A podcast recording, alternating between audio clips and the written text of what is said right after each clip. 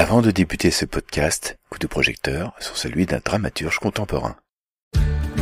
Salut la compagnie, je suis Lilian Lloyd, auteur, metteur en scène, comédien. Et je présente le Lloydcast où se côtoient des invités remarquables et des résonances qui sont des réflexions sur l'actu culturelle. Le Lloydcast est disponible sur toutes les plateformes de streaming et YouTube. Prenez le temps de les découvrir. Abonnez-vous et à très vite.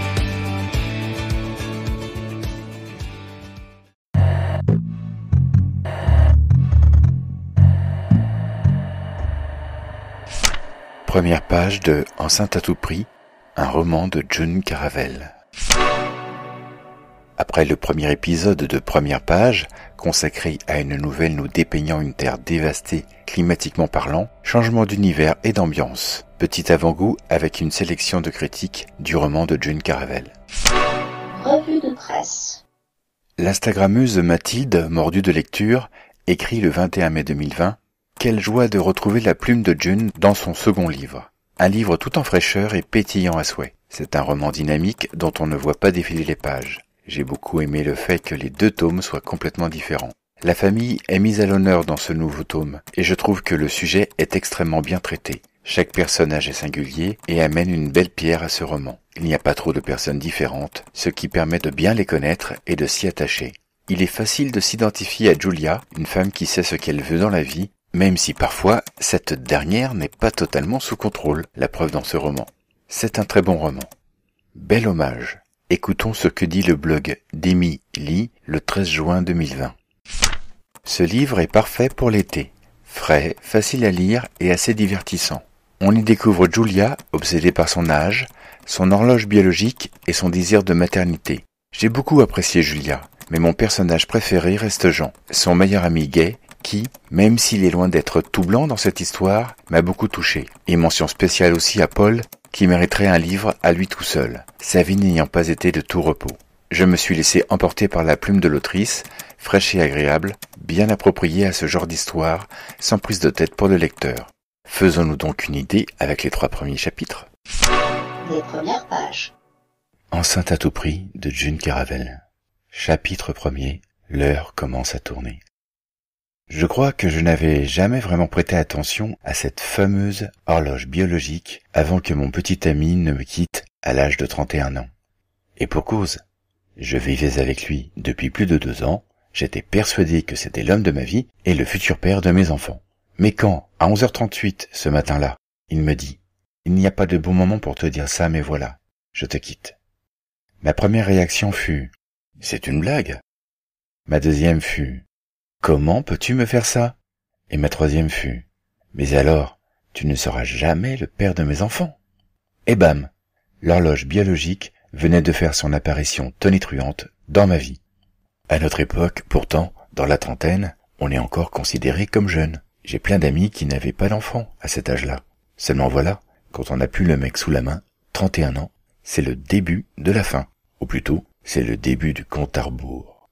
Car non seulement tu refais partie des célibataires, monde enchanteur que tu avais quitté avec joie pour enfin te caser, mais en plus, il faut trouver un mec qui ne te considère pas comme un simple coup d'un soir et qui est prêt à te garder pour la vie, sachant que tous les mecs bien sont a priori déjà pris et que, s'ils ne le sont pas, c'est soit 1. qu'ils veulent encore profiter de leur jeunesse, sous-entendu baiser tout ce qui bouge, 2. qu'ils ont une peur panique de l'engagement, ce qui revient pratiquement à la première catégorie, 3 qu'ils sont tellement moches, cons ou un mix des deux que personne n'en veut.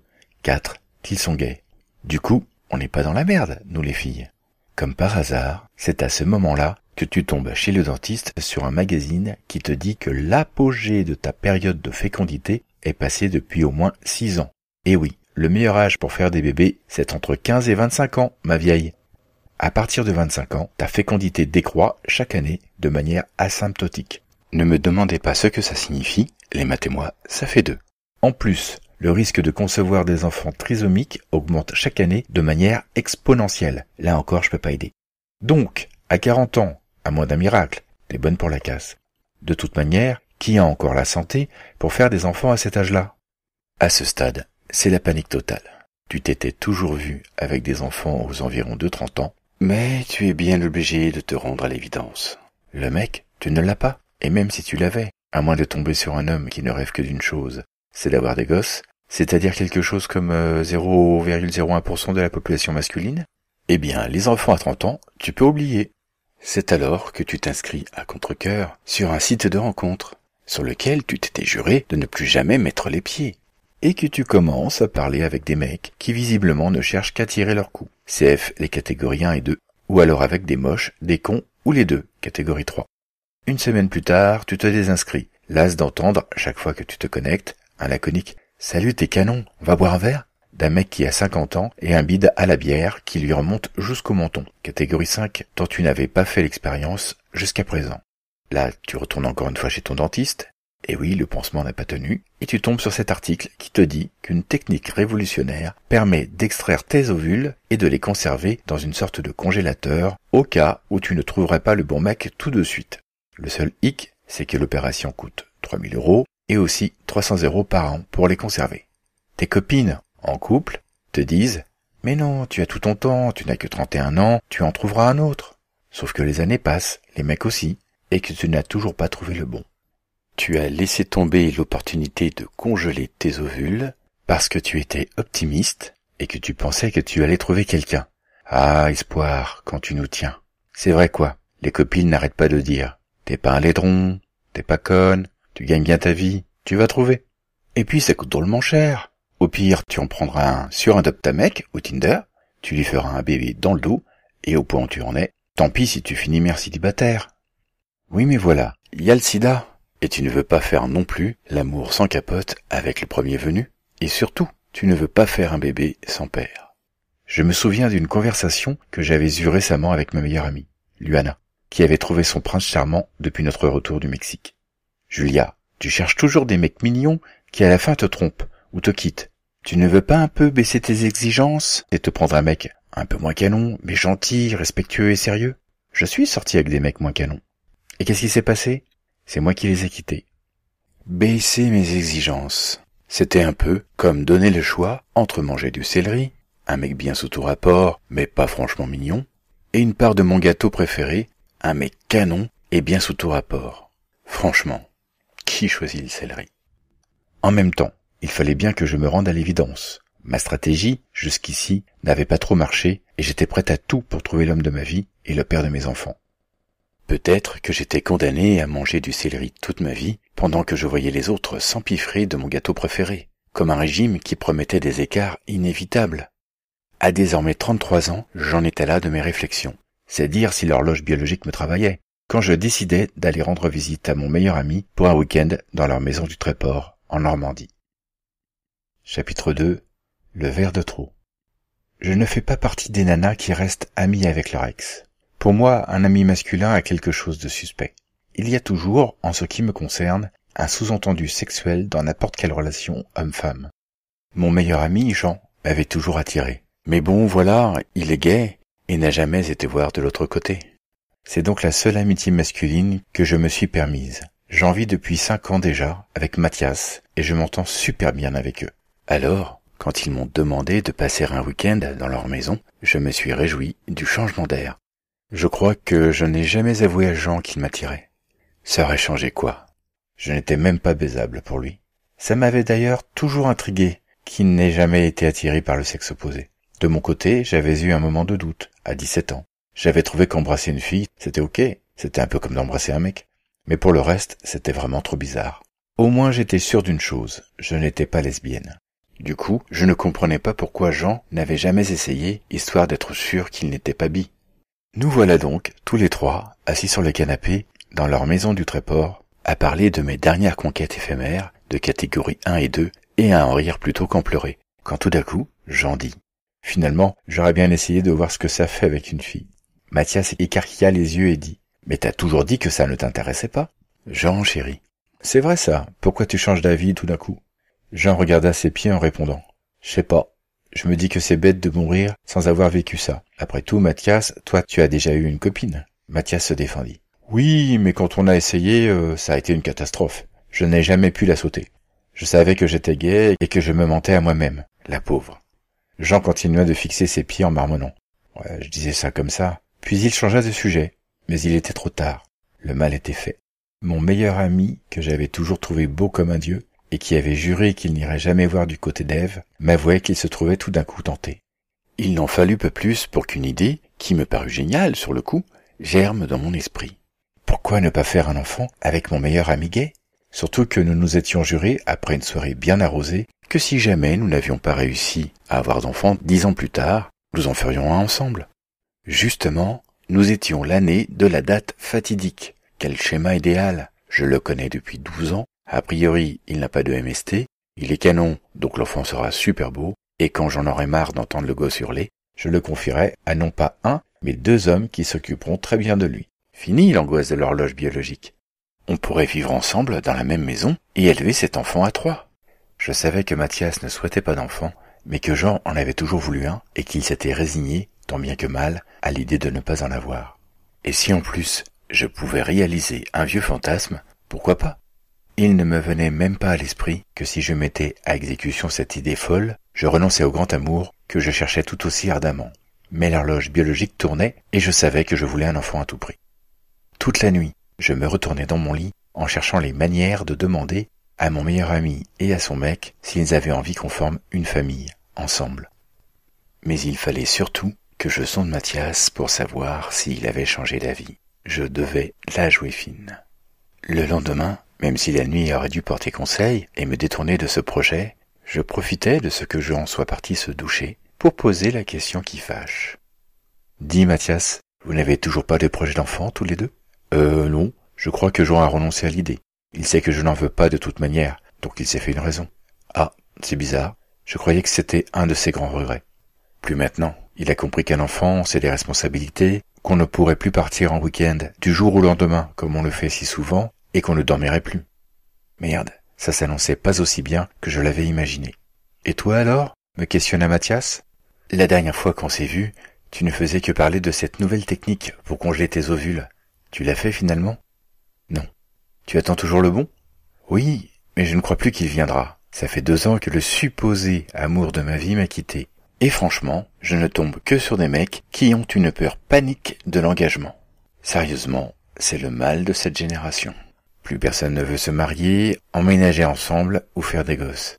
Je ne sais pas où on trouve encore des mecs qui veulent fonder une famille, mais pas à Paris en tout cas. Moi je ne m'inquiète pas pour toi, tu trouveras? Vous êtes tous bien gentils de me dire ça. Oui, mais quand? J'étais persuadé qu'à trente ans, ce serait plié. Le mec, les deux mômes et la carrière. Sérieusement, c'est déprimant. Tu vas voir, tu vas le trouver. Tiens, justement, on voulait te présenter quelqu'un avec Jean. On va déjeuner avec lui demain midi. C'est un pote à nous. Je suis sûr que tu vas l'adorer. Et en plus, ma chérie, il adore les enfants. C'est qui? Je t'en ai déjà trop dit. C'est une surprise.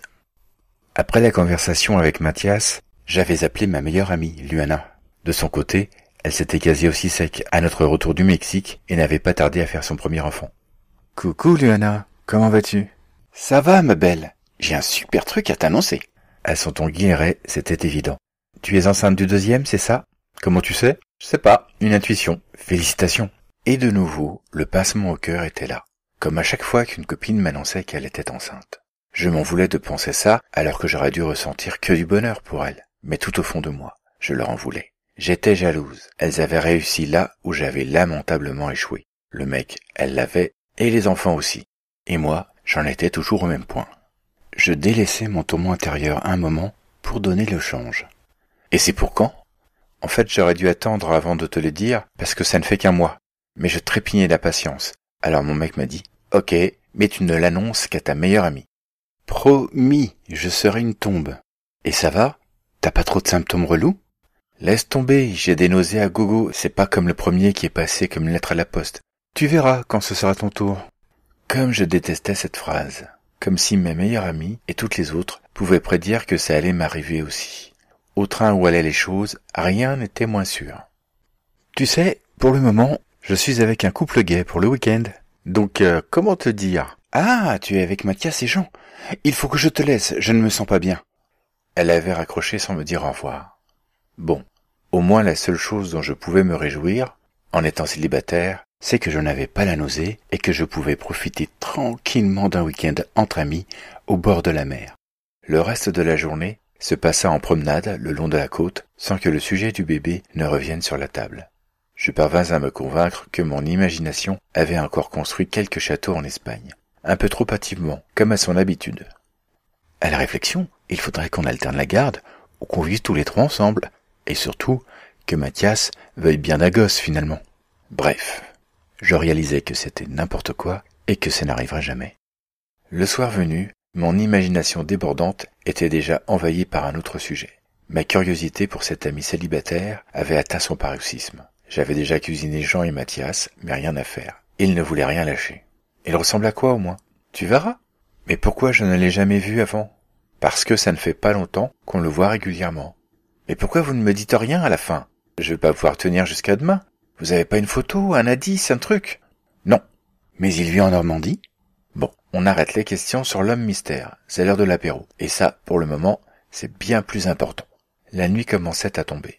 Nous nous installâmes dans le café, juste à l'entrée de la plage, où nous allions, à chaque fois que je passais un week-end, dans leur maison du Tréport.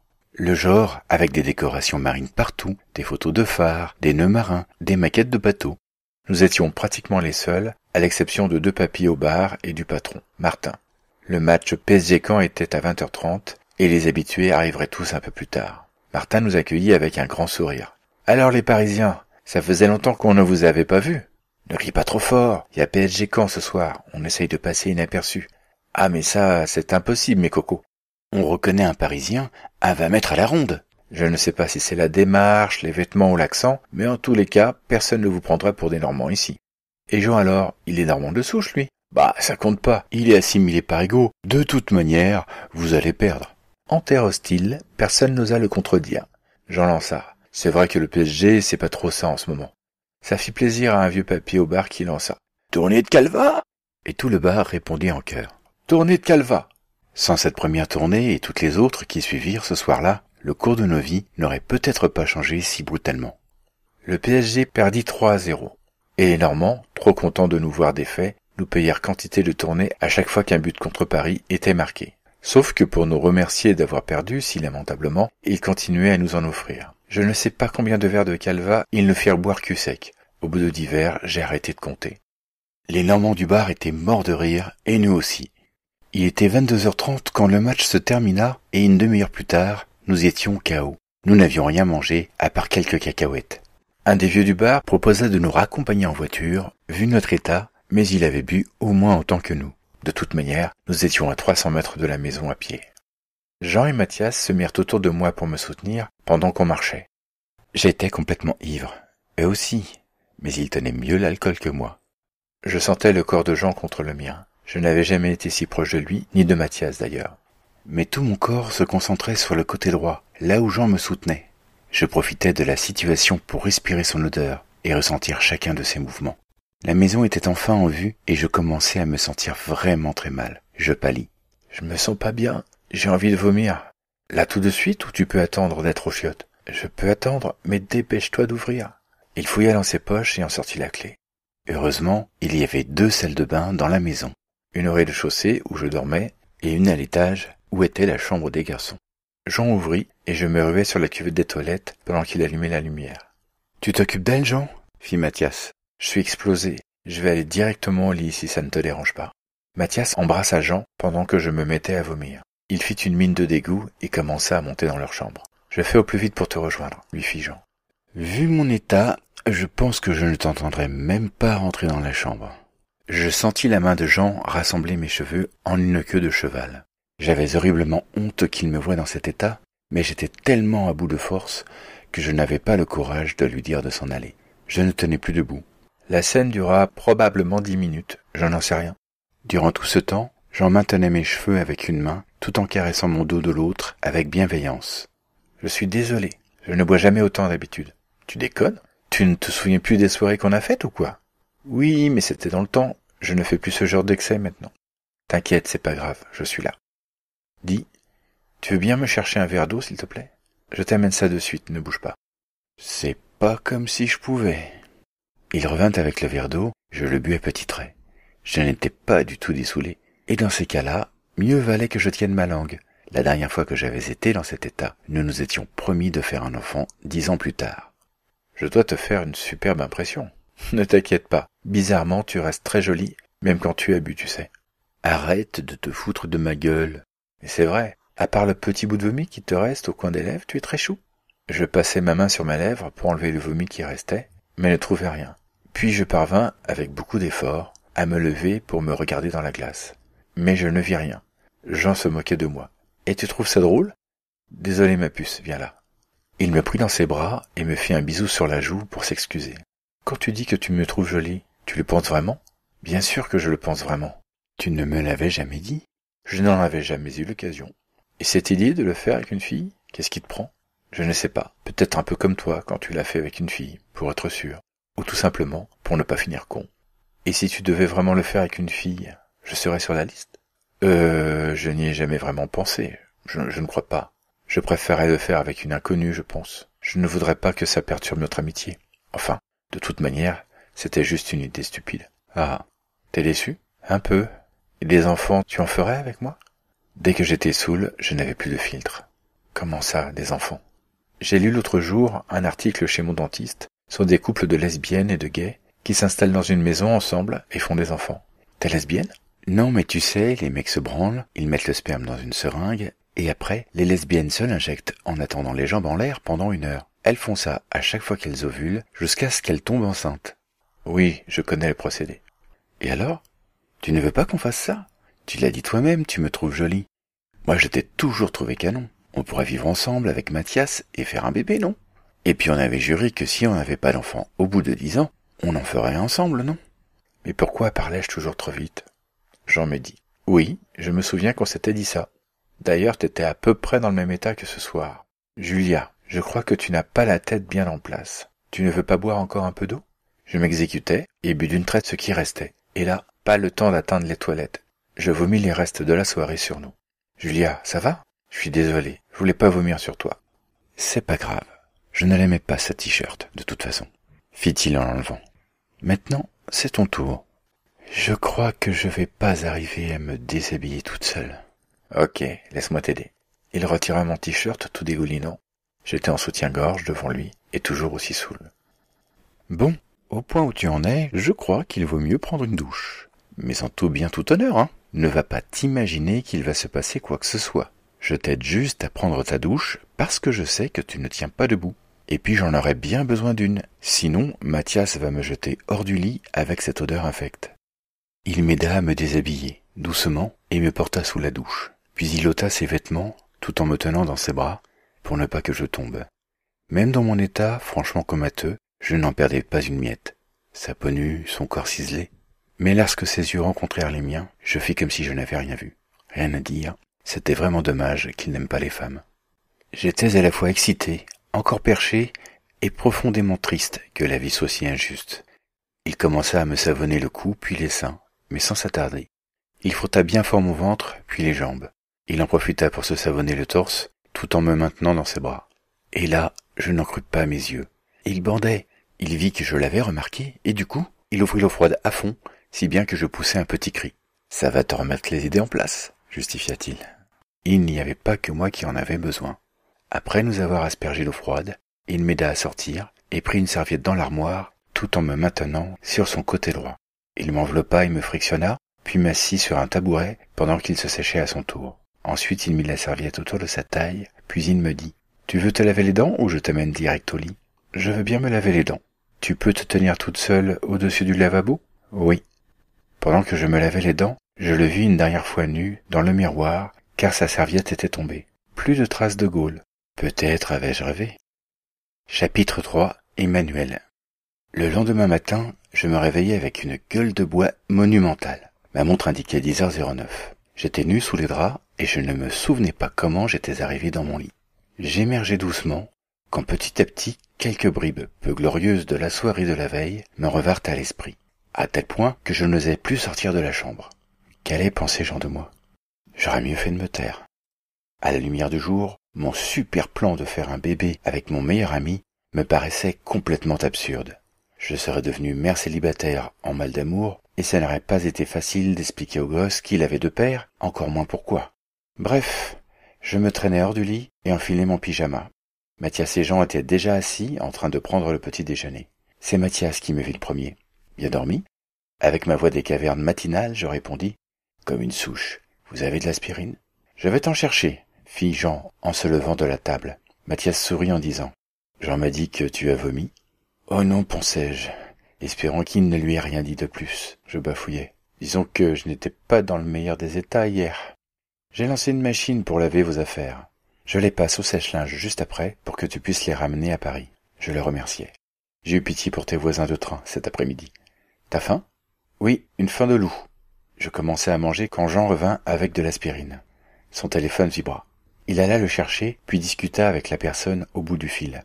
C'est Emmanuel. Il arrive pour treize heures. Il demande ce qu'il ramène. Mathias fit ironiquement.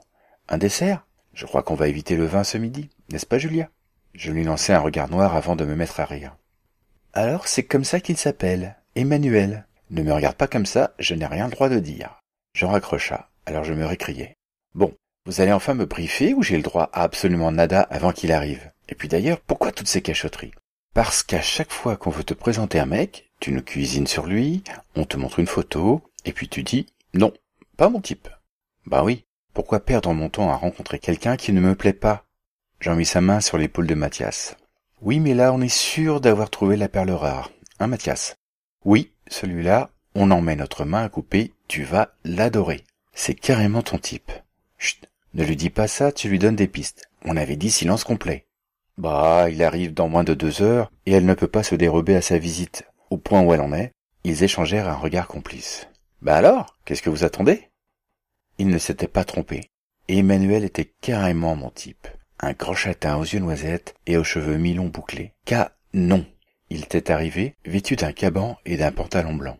Il m'aurait dit qu'il était mannequin pour Jean-Paul Gaultier, je n'aurais pas été plus saisi par tant de beauté. Apparemment, Emmanuel était tombé en arrêt lors d'une précédente visite devant la photo sur le frigo où nous étions Jean et moi. Il lui avait alors demandé qui j'étais. Emmanuel avait enlevé son caban, et là, chaleur. Il portait un pull blanc près du corps, et je pouvais voir ses muscles dessinés. Il arborait une petite barbe de trois jours, et quand il se mit à sourire, je crois que tout se mit à fondre à l'intérieur de moi. Il s'avança alors que j'étais encore sous le choc. Je ne m'attendais absolument pas à la déflagration physique qui accompagna le contact de sa joue sur la mienne lorsqu'il me fit la bise. Je pense que je suis devenue toute rouge, tandis que mon corps se mettait à crier de toutes ses forces qu'il en voulait davantage. Je me mis à frissonner quand ses yeux plongèrent dans les miens. Bonjour, je suis Emmanuel. J'ai tellement entendu parler de toi, Julia. Je dus rester interdite une éternité. Vu ma tête de déterré après ma cuite de la veille, je me demandais comment il pouvait me trouver quoi que ce soit d'attirant. J'avais essayé de colmater les brèches comme j'avais pu avec le maquillage, mais je n'avais décidément pas le teint très frais. Jean me donna un coup de coude. Ça va? T'as perdu ta langue? Je me mis à parler machinalement. Euh... Non, comment ça? Qu'est-ce qu'ils t'ont raconté? Que tu étais une fille formidable. C'est une blague, c'est pas possible, me dis-je. Mais encore, que tu étais très jolie et que j'étais ton type de mec. C'était quoi ces frissons incontrôlables qui m'envahissaient? Non mais sérieusement, c'est quoi ce complot? Il n'y a pas de complot, et puis ils n'ont pas menti. Il approcha sa bouche de mon oreille et murmura. Tu es vraiment très jolie. Je crois que ma couleur rouge tomate vira à l'écarlate. La sensation de son souffle contre mon oreille m'avait laissé avec une seule envie, l'embrasser immédiatement. Je vis la tête de Mathias dans l'embrasure de la cuisine. À table, tout le monde. Vous n'allez tout de même pas laisser retomber mon soufflet. Emmanuel prit ma main. Allons-y. Un frisson me parcourut malgré moi. Le contact de sa main fit naître des papillons dans mon ventre. Je n'osais pas le regarder. Alors je cherchais du regard Jean qui me fit un grand sourire entendu, l'air de dire Alors, tu vois que je t'ai déniché l'homme de ta vie. Emmanuel s'installa en face de moi. Je ne me souvenais pas d'avoir autant été charmé instantanément par quelqu'un, ni de pouvoir débiter autant de conneries au kilomètre, tant j'étais troublé. Du coup, j'essayais de me taire. Mais Emmanuel me rendait la tâche plutôt ardue, tant il me posait de questions. J'essayais de détourner la conversation, mais c'était peine perdue. Fin de lecture pour cet épisode de première page consacré au second roman de June Caravel. Faisons plus ample connaissance avec l'autrice. L'entretien. On vient de quitter Julia qui était attirée par Jean, qui n'est a priori euh, pas dispo, et euh, qui lui présente Emmanuel que l'on sent carrément en terrain conquis. Alors euh, pour savoir si elle va flancher pour pour Jean ou pour Emmanuel, bah faut se procurer le bouquin. Hein. c'est le seul moyen. Là, c'est June qui rigole. Euh, June, c'est l'autrice ou l'auteur, comment tu dirais toi? Ah bah on peut dire l'auteur E avec un oui avec un E à la fin ou l'autrice, c'est ce que tu préfères. Donc euh, June qui a écrit euh, ce deuxième euh, opus d'une trilogie. Comment ça t'est venu d'écrire la trilogie? Eh ben au final c'était pas du tout une trilogie, c'était vraiment un, un, stand-alone book comme on pourrait dire en anglais parce que c'était d'abord un premier livre et en fait, j'ai eu l'idée parce que euh, en 2014, j'étais sur une plage en Italie et euh, pour travailler mon italien, j'avais acheté un magazine euh, féminin italien.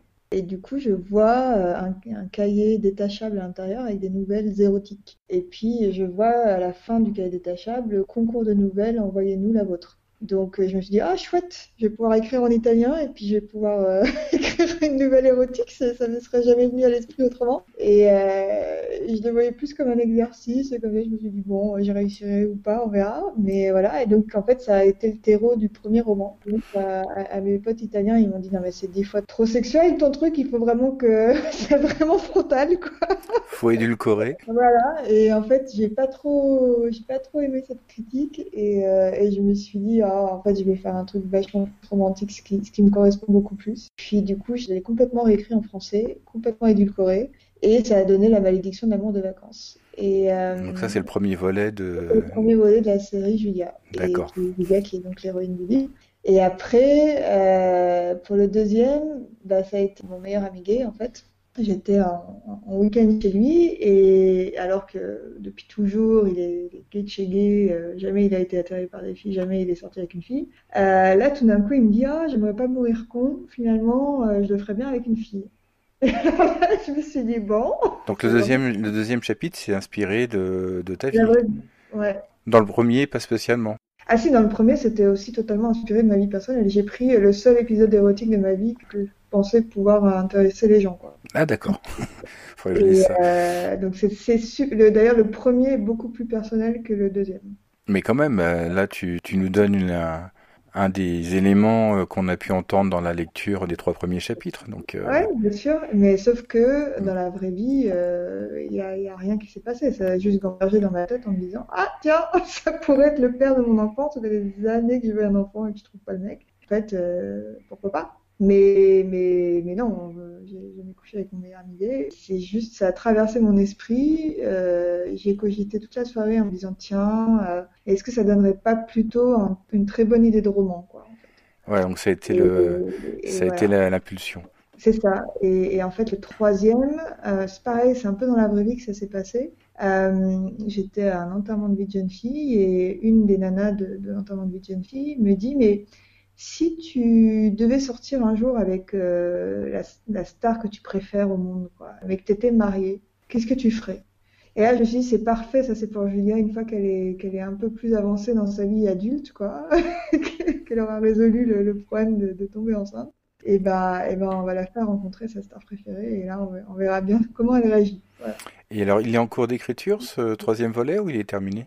Est terminé. Euh, là, j'ai eu deux personnes qui l'ont, enfin même plusieurs personnes, pardon, plus que deux qui l'ont relu, euh, qui m'ont fait des remarques euh, de, de, forme et de fond. Mhm. Et du coup, en général, je fais toujours lire un tout petit cercle de, de 3-4 personnes la, enfin, à la première mouture, en fait. Et quand les remarques de fond sont vraiment légitimes, là, je me mets à réécrire en fait, euh, à réécrire un petit peu quoi. Et là, euh, j'ai eu deux remarques qui m'ont semblé vraiment légitimes et, et, du coup, je pense que je vais réécrire un petit peu euh, et puis, puis voilà, on verra, on verra. Mais je pense que je vais, je vais le sortir dans l'année 2021. J'ai prévu juin, mais je suis pas encore sûre sûr. Enfin, ça va dépendre de comment avance ma réécriture. Mais oui, là, il était, il était euh, fini, mais c'est le problème de l'écriture. Il faut dire stop à un moment donné, sinon c'est jamais fini. Comme tout processus créatif, je crois. Ouais, ouais, sauf qu'il y en a qui arrivent jamais à s'arrêter et qui sont jamais contents d'eux. Mais moi, moi, il y a toujours un moment donné où j'en ai tellement marre que j'ai envie que ça sorte de moi et que. Euh, On passe à autre chose. Voilà, c'est ça. D'accord, et j'ai pas noté de, de, quoi parlait le premier volet du coup. Alors la malédiction de mort de vacances, c'est Julia quand elle est euh, toute jeune, elle est adolescente, et euh, elle part en vacances avec sa meilleure amie, et là il y a le cousin euh, mexicain de, sa meilleure amie, qui est elle-même mexicaine aussi, et, euh, et, qui est chaman. Et en fait, elle le repousse parce que toute la semaine, il l'a dragué, mais elle n'en a rien à faire. Et puis, il l'embrasse, en fait. Euh, et donc, elle le repousse, elle lui fout une claque. Et, euh, et le gars, comme il a des, super pouvoirs de chaman, il lui jette un sort. Et le sort, c'est bah, t'auras jamais d'amour de vacances, sinon une grande catastrophe va arriver. Et en fait, tout le long du livre, on ne sait pas si c'est vrai ou si c'est faux si c'est euh, si c'est Julia qui croit à cette, tellement à ce truc-là que ben du coup à chaque fois ça fait foirer euh, tous ses amours de vacances, mais ça fait, enfin, du coup ça a des conséquences plus graves puisque ça fait aussi foirer ses amours normales avant les vacances, c'est-à-dire qu'à chaque fois qu'elle a un mec euh, pendant un an, quoi, le jour où il lui dit vas-y on part en vacances et tout ça, et ben juste avant les vacances, et ben il se barre, c'est l'enfer pour elle. Et, euh, et elle n'arrive pas à avoir un mec euh, pendant, pendant, les vacances. À chaque fois, ça se, ça se passe pas non plus parce qu'il y a toujours un truc au dernier moment qui l'empêche de sortir avec quelqu'un. Et euh, elle est persuadée qu'elle qu'elle qu a cette malédiction et à un moment donné, elle décide de la lever. Voilà, de braver, de braver cette malédiction. D'accord. Et c'est ce qu'on découvre en, en, lisant le, le premier volet. C'est ça. Tu es venu à l'écriture du premier volet suite à ce concours et tu avais euh, d'autres motivations ou ça a été vraiment le, le, déclencheur? En fait, je, suis déjà euh, auteur depuis un certain temps puisque j'ai commencé à écrire des chansons en anglais en 2000, euh, en 99 pardon. Et en fait, moi je suis auteur, compositeur, interprète à la base. Et, et, donc j'ai eu un groupe de musique en 99 euh, et ils étaient tous euh, en fac d'anglais et ils m'ont dit bah écoute euh, nous on écrit tous des chansons en anglais euh, c'est bien on, on, les met en musique c'est pas bien bah on les garde pas.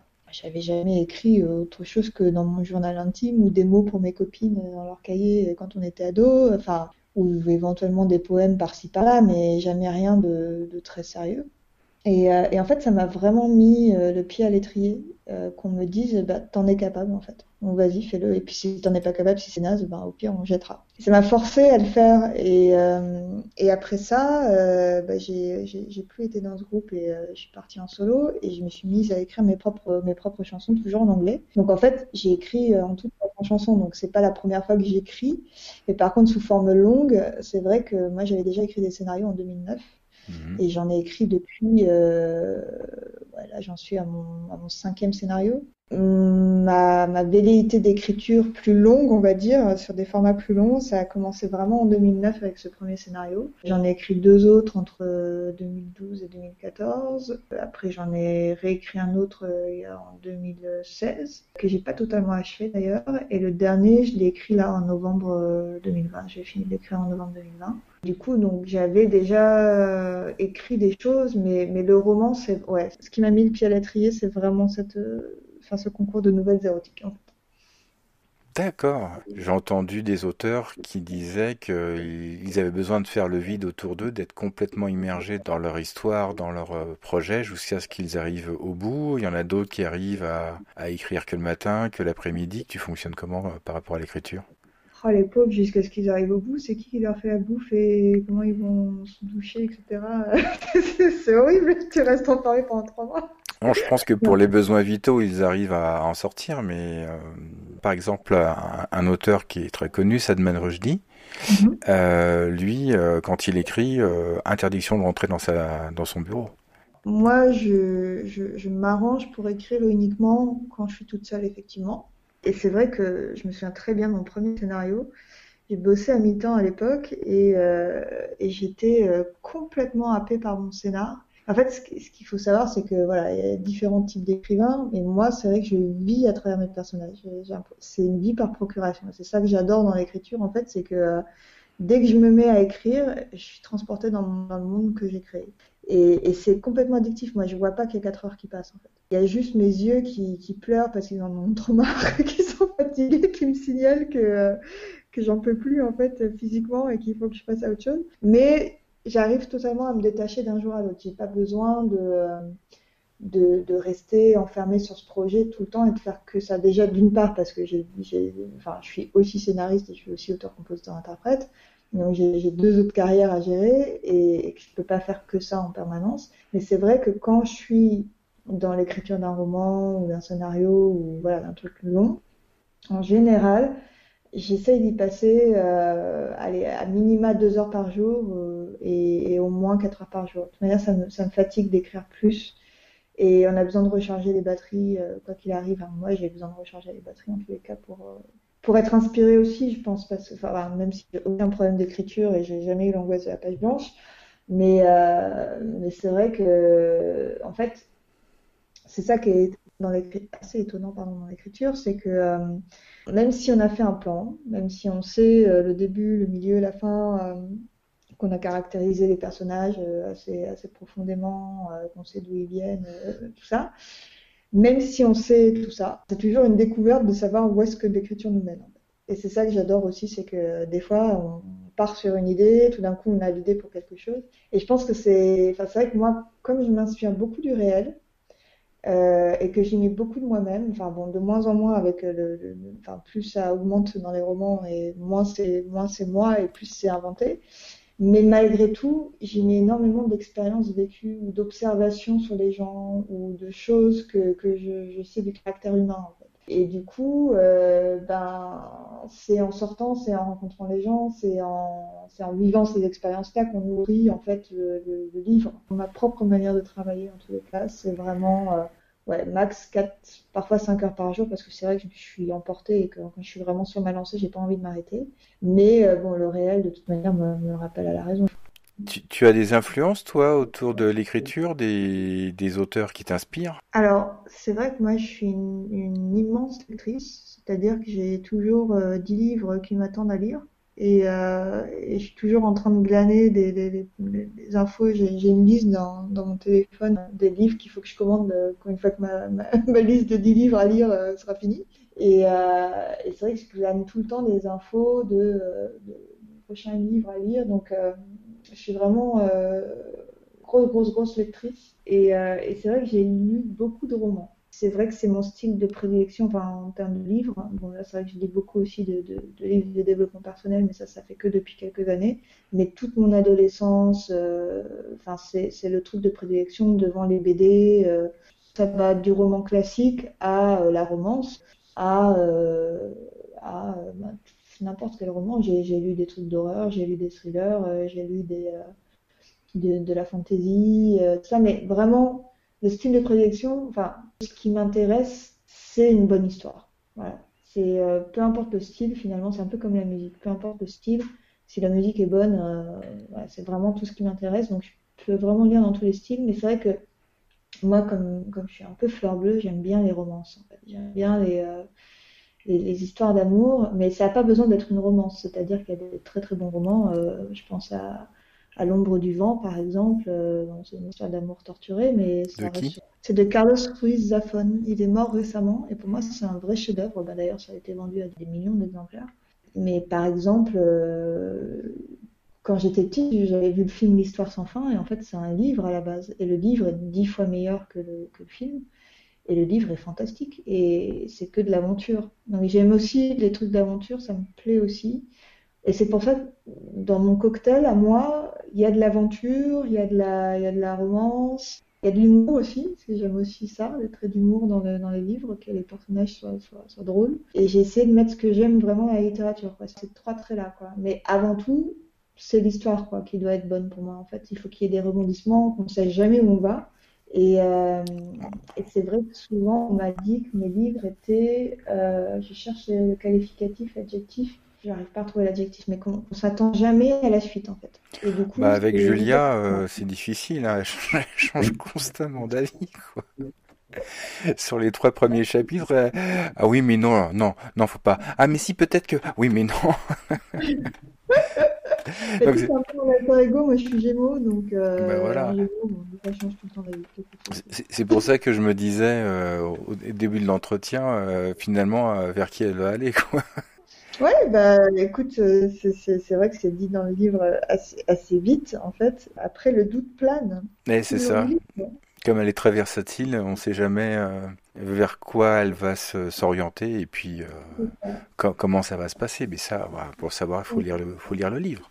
Le livre, on le trouve sur, sur Amazon, c'est ça? On le trouve partout en fait, parce que j'ai un, un, éditeur, Créo Édition, et il y a le site euh, bah, de Créo Édition, on peut le trouver, donc c'est euh, www.creo-du 6 édition, je crois que c'est au pluriel, euh, .org, parce que c'est une association. Mhm.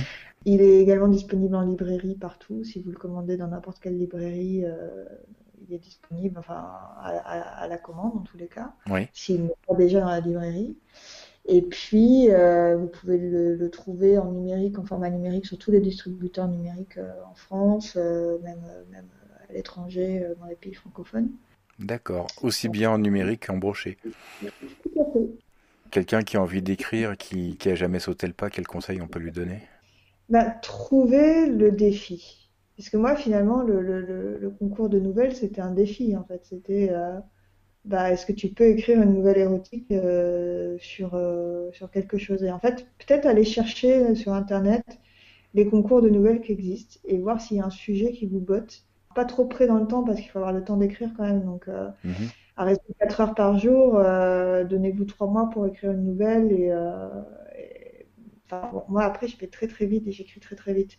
Mais un livre vraiment roman roman, ça prend plus de temps et puis il y a une autre chose aussi, c'est euh, souvent les romans ils, maturent, c'est-à-dire que on a l'idée, on peut écrire un premier jet, on peut même l'écrire entièrement, et puis après avec la, relecture des gens, enfin faut aussi avoir euh, l'intelligence de recevoir les critiques et, de remanier si c'est juste pour vous, si ça sonne juste pour vous. Je dirais voilà, c'est les deux choses, l'objectif avoir un objectif quelque part. Euh, donc, euh, avoir un concours de nouvelles, c'est parfait parce que ça, il y a une deadline et donc on est obligé de se plier à avancer pour la deadline. Et, et puis après, le faire relire et puis, et puis accepter de réécrire jusqu'à ce que, jusqu'à ce que tout le monde soit content. Ou ne pas réécrire, mais, mais voilà. Et puis, si vraiment vous trouvez pas de concours de nouvelles qui vous plaisent ou un truc comme ça, moi, ce qui m'aide beaucoup, ce que j'ai pas fait au début, je sais qu'avec Dixon, un amour de vacances, j'avais pas de plan. Euh, par contre, Enceinte à tout prix, j'avais le début, j'avais euh, les personnages et j'avais la fin. Je savais où ça allait aller, mais j'avais pas vraiment le, le, le, le, squelette, du livre, le cœur du livre. Euh, et, et, en fait, euh, ne serait-ce que de savoir quelle va être la fin, et même si on ne sait pas le chemin pour y arriver, bah on l'emprunte en l'écrivant au fur et à mesure. Mais ça, ça aide en fait de vachement définir les chapitres, vachement définir les personnages, vraiment de faire un travail de préparation et de pas se lancer euh, tête baissée dans l'écriture, même si euh, ça marche aussi. Hein. Il y a des gens pour qui ça, ça réussit très bien. Hein. Mon premier bouquin, j'ai fait comme ça. Et je l'ai beaucoup réécrit après, du coup. Enfin, c'était c'était pas assez pensé justement, je pense. Euh, et ça n'empêche pas en plus de la spontanéité. Spontané. Ouais, ouais. ouais c'est-à-dire que même si on a écrit un plan super précis, etc., on sera toujours surpris par ce qui sort de notre cerveau et de nos mains. Et, euh, et, c'est ça qui est la beauté de l'écriture, en fait, c'est que l'inspiration, euh, elle, est, elle est juste euh, incroyable, en fait. Bah, c'est magique. Mmh, complètement magique. Bon, alors là, une trilogie qui se termine. Euh, des, des, envies d'écriture déjà notées quelque part sur la to-do list? J'ai écrit justement ce scénario entre temps, enfin depuis que j'ai fini d'écrire Carte Blanche, qui est le troisième volet de la saga, bah, juste après, je me suis mise à écrire le scénario de Dance Floor Lover qui m'a été inspirée par la danse blues. En fait, je pratique la danse de couple. Et euh, j'avais dansé avec un, un mec euh, une danse blues. Et la danse blues, c'est hyper. Enfin, tu peux la danser collée serrée ou tu peux la danser euh, bras écartés. Et en fait, euh, quand tu es vraiment attiré par une personne, tu peux te permettre. Euh, enfin, c'est un truc qu'on se dit en tant que danseur, hein, euh, on se rapproche ou pas, enfin l'autre personne peut dire non, euh, mais voilà. Et j'avais commencé à danser une danse serrée avec un gars je me suis complètement abandonnée dans ses bras et, euh, et j'étais troublée parce que à la fin de la danse, alors que c'était hyper sensuel, et ben on, s'est dit au revoir, on s'est fait la bise et puis et puis ciao quoi. Donc ça m'a vraiment troublée au point d'en écrire une chanson. T'es restée sur ta fin. voilà, et puis restée sur ma fin et je me suis dit en fait il y a, y a matière à faire une histoire. Et, la chanson sera une des illustrations de l'histoire. Ah ouais. Voilà, et donc du coup j'ai fait un clip depuis sur cette chanson avec un danseur de blues. Euh, j'ai écrit des scénarios que je suis en train de faire relire, euh, envoyer des prods, etc. Et, euh, et, voilà. Et là, t'avoue, je crois que j'ai assez donné pour euh, pour 2021. Je vais plutôt, enfin, je suis en train, j'ai traduit aussi Enceinte à tout prix en anglais. Et je suis, je vais pour la prochaine étape, à mon avis, c'est la réécriture de carte blanche euh, avec les, inputs que j'ai eu de, mes relecteurs. Et puis après, euh, une fois que je leur ai envoyé une deuxième salve de, relecteurs pour tout ce qui est correction orthographique, eh ben je, je le traduirai euh, de nouveau en anglais à mon tour. Donc euh, là, je j'ai pas très envie, de... j'ai pas un nouveau sujet d'écriture qui m'est venu récemment. Déjà euh, terminé ce qui a été lancé.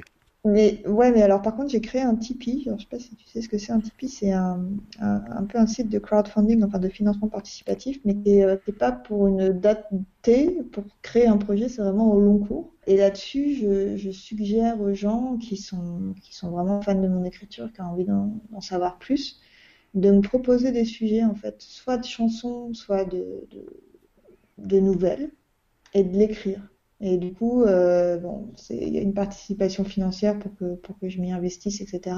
Et moi, ça me permettrait effectivement de développer mes autres projets par ailleurs, et ça me permettrait peut-être de remettre l'étincelle sur un autre projet. De, voilà, ça peut commencer par une nouvelle et puis finir par un roman, j'en sais rien. Mais, euh, mais ça peut être marrant, effectivement, de, de voilà. C'est quoi l'adresse? C'est euh, tipeee.com, donc c'est T-I-P-E-E-E, -E -E, je crois que c'est trois fois E com slash June Caravel, J-U-N-E-C-A-R-A-V-E-L. Eh bien, merci June. De rien. Merci à toi. Cet épisode du podcast Première Page arrive à son terme.